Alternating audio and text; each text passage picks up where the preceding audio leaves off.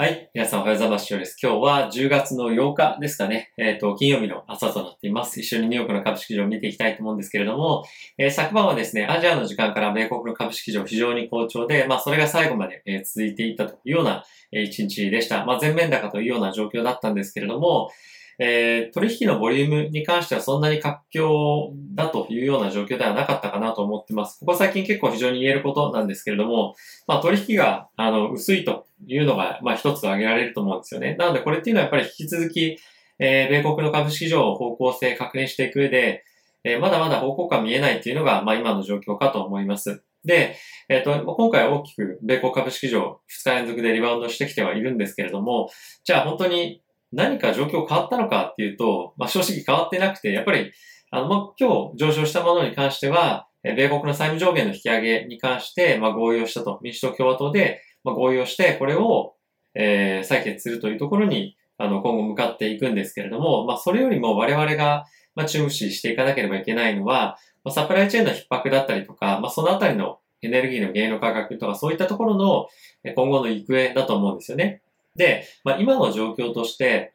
もうすでにクリスマスのプレゼントに関して買うのであれば、もう今オーダーしてくださいねという状況になってるそうです。で、かつ、シッピングのコストに関しても、まあ、結構ですね、あの、以前と、以前ではもう考えられないぐらい中身よりも全然シッピングコストの方が高いってことが結構あったりとかしているんですよね。で、この状況じゃあいつまで続くの？っていうふうに、まあ、考えてみると、えーまあいろんな人の方の、えーまあテレビも、テレビも含めてですね、見ていると、やっぱ来年の中旬ぐらいまでは今の状況続く可能性は十分にあるよね、ということが、え今言われてます。で、そういうことを考えてみると、なかなか本格的に経済が、えー戻ってくるっていうのは、まあ、考えづらいというか、あの、今まで思っていたように、あの、いろんなものが売れたりとかっていうのは少し難しいような環境にあるかもしれないなっていうのは、まあ、一つ頭に入れておいた方がいいかなと思っております。なので、まあ、そういったリテールとかそういったところに関連している、えービジネスに関しては少し難しい状況が、えー続くかなと。なので、まあ、そういったところから考えると、やっぱりまあ、ハイテク関連だったりとか、まあ、あとは、レジャー関連とかですかね。あの、どんどんどんどん今ワクチン、えー接種されたりですとか、あとワクチンがなくて、まあ、かかった後に、え治療薬っていうのが、今どんどん開発されていて、えそれがですね、今後広まっていくようであれば、まあ、比較的以前よりも、え外出だったりとか旅行に行きやすくなると思うので、まあ、あの、ステイホームという銘柄から、まあ、リオープニングというところに、えよりテーマが移ってきて、でかつ、物を買うというよりも、まあ、サービスを買う、体験を買うっていうところに、えーさらに大きくシフトしていく可能性っていうのは、まあ、十分あるかなと思ってますので、まあ、そのあたり、えー考えながらポジションを取っていきたいとは、まあ、思っていますが、まあ、僕はですね、今、あの、ハイテク関連中心でポジションを持っているんですけれども、まあ、あまり大きく変えるつもりは正直ちょっとないですね。あの、しばらく今のままで行こうと思っていて、まあ、あとは毎月のキャッシュっていうのを今後どこに入れていくかっていうのは考えていきたいとは思うんですが、まあ、あまりセクターを分、あの、今持ってるセクターからさらに広げて分散とかっていうようなよりも、まあ、指数に積み立てていくとかっていうのは、感じの、まあ、ストラテジーというか、あの、感じでどんどんやっていこうかなっていうのは、まあ、一つあるかなと思っています。やっぱり、あの、まあ、どんな時でもそうかと思うんですけれども、まあ、決算がいいところ、で、かつその、ある、まあ、セクターだったりとか業界で、えー強い企業に対して資金を入れていくというところが、まあ、投資の、あの、まあ、ゴールデンルールかなと思ってますので、まあ、そういったところを意識しながら、あの、まあ、今持っているところであれば、まあ、そこを積み上げていくかもしれませんし、新しいとこどこかなというふうに探していくのもいいかと思うんですけれども、まあ、今、えー資金を入れているところに関してパフォーマンスが非常にいいようであれば、まあ、そこに積み上げていくっていうところの方が僕は、僕に関してはまあ安心感あるかなと思うので、まあ、その方向で今考えております。はい。で、個別銘柄なんですけれども、えっ、とですね、そうですね、まあ、あえて、まあ、言うのであれば、昨日非常に GAFAM ですとかほ、ほとんど大きな銘柄強かったんですが、えー Facebook がですね、昨日はなかなか伸び悩んでいて、えっ、と、マイナスの1.32%でした。引き続き、え内部枯渇の関連してるようなこととかですね、あの、注目されて売られたりとかっていうのも、まあ、あるかと思うんですけれども、まあ、一昨日に関しては、えバンコブアメリカが Facebook をアップグレードしていて、昨日に関しては、えー JP モルガンがですね、Facebook をアップグレードしていました。なので、まあ、このあたりの、あの、ところがですね、買い推奨をしているというところで、まあ、上がってくるよっていうわけじゃないんですけども、一一応まあ、ちょっと割安感っていうのは、まあ、一つ出てきてるかなと思いますので、まあ、このあたりに対して、えー投資家がですね、どういうふうに入ってくるかっていうのは、まあ、一つ注目をしていきたいポイントかなと思っております。はい。えー、ということで、指数一緒に見ていきたいと思うんですけれども、えー、ダウがですね、プラスの0.98%、あとは、えー、S&P がですね、プラスの0.83%、えー、ナスダックがプラスの1.05%、ラッセル2000がプラスの1.59%というような状況となっていました。で、え、米国の金利なんですけれども、1.75と、1.57ですね、すみません。ということで、5ベース上昇して、えー、今引き続き金利は上昇していますと。で、これに関しては、まあ、金利上昇してる株下がるんじゃないのみたいに思ってる方もいらっしゃるかもしれませんが、まあ、債務上限の、まあ、一時、まあ、撤廃というか、あの、引き上げに合意をしたということで、債券の発行っていうところに、えー、対して、まあ、実需が出てくるということで、で、これが、あの、発行がバンバン出てくるので、えー、まあ、それを全部、まあ、しっかりと吸収できずに金利上がっちゃうんじゃないのっていうところで、まあ、今は上がっているのかなというところかなと思っています。あまり、あの、今回の金利上昇について、米国の株式市場に対しての、まあ、直接的な大きなインパクトっていうのは、まあ、僕はないと考えています。で、あとはですね、え原油価格に関しては引き続き、あの、まあ、高止まりをしていって、今後も上がっていくんではないかなと、個人的には思ってます。ナチュラルガス、天然ガスに関しては昨日下がってはいるんですけれども、えっ、と、まあ、この原油に関しては、まあ、今、あの、天然ガスの価格が高すぎるので、まあ、代わりにじゃあ原油を使おうかとか、まあ、そういった、あの、まあ、融通を今後効かせていったりとかもしていこうという中で、えー、なかなか増産がまだ決まってもいないので、まあ、このあたりの価格には、えー、まあ、下がり、下がっていく予兆っていうのはまだ、まあ、ちょっと正直見えないなというところと、まあ、あとはですね、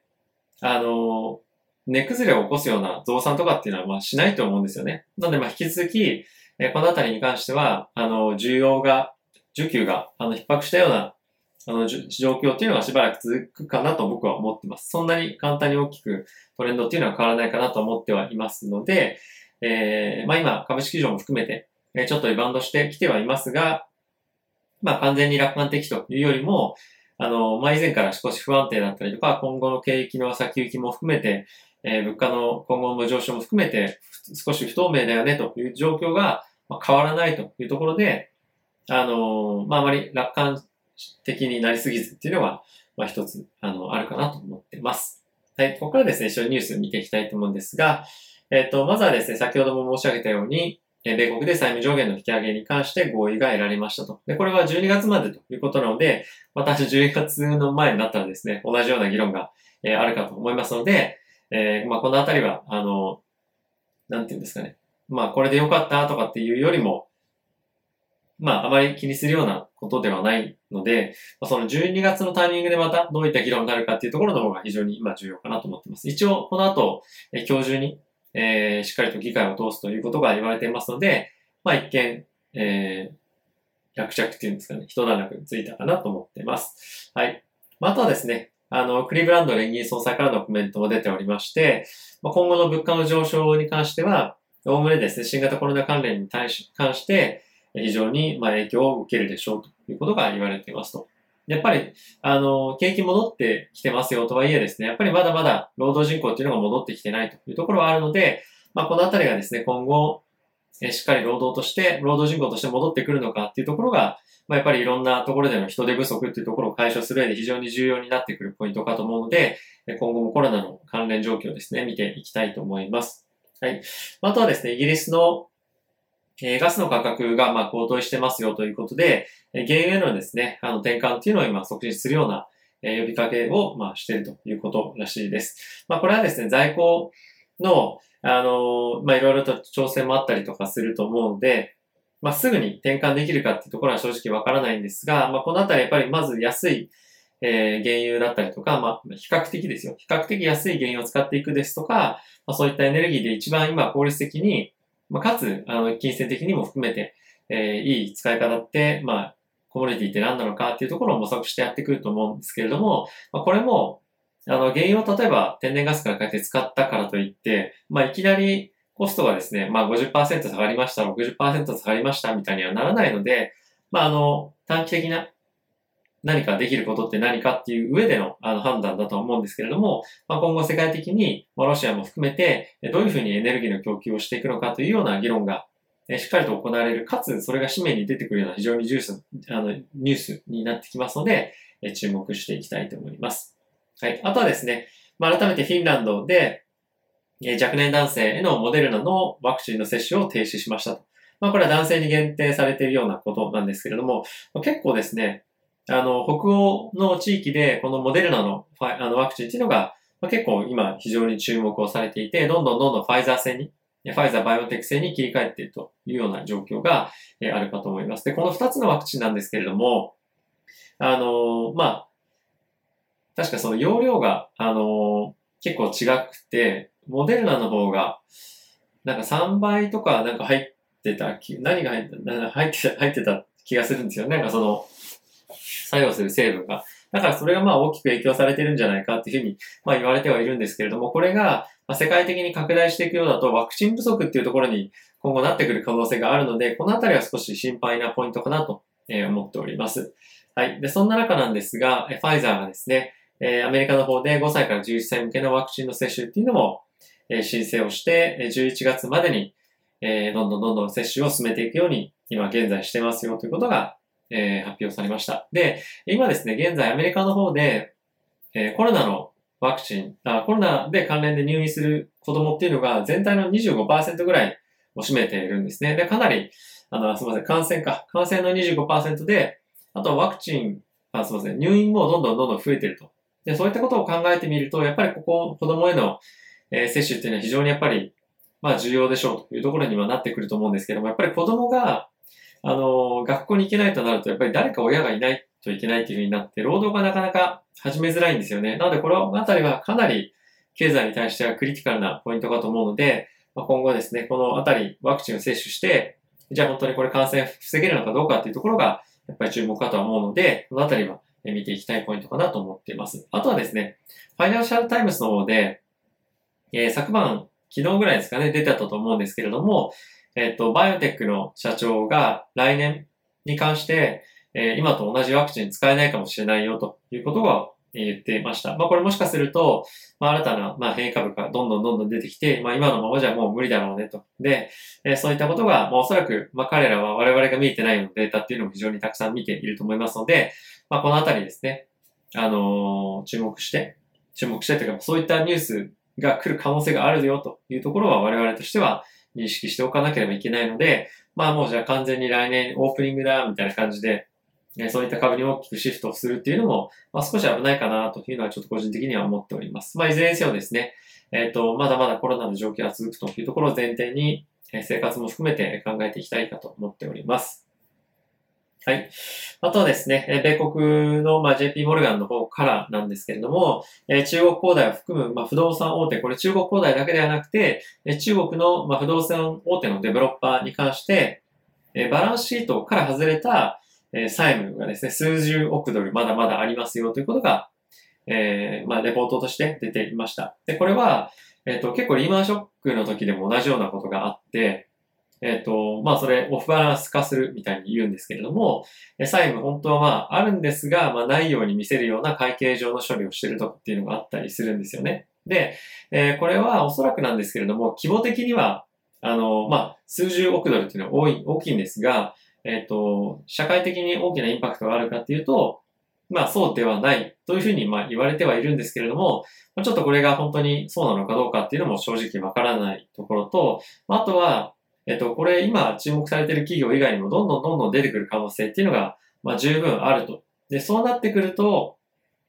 本当にマーケット大丈夫なのかっていうところも、え、気にしなければいけないですし、まあ今不動産のこれ、あの関連会社見てますが、じゃあそれに付随した業務を行っている企業って大丈夫なのっていうようなこともあると思うので、えー、思った以上に波及していく可能性っていうのは、まあまだまだあるとただし今は全然気にしてないというところかと思うので、まあ、このあたりもですね、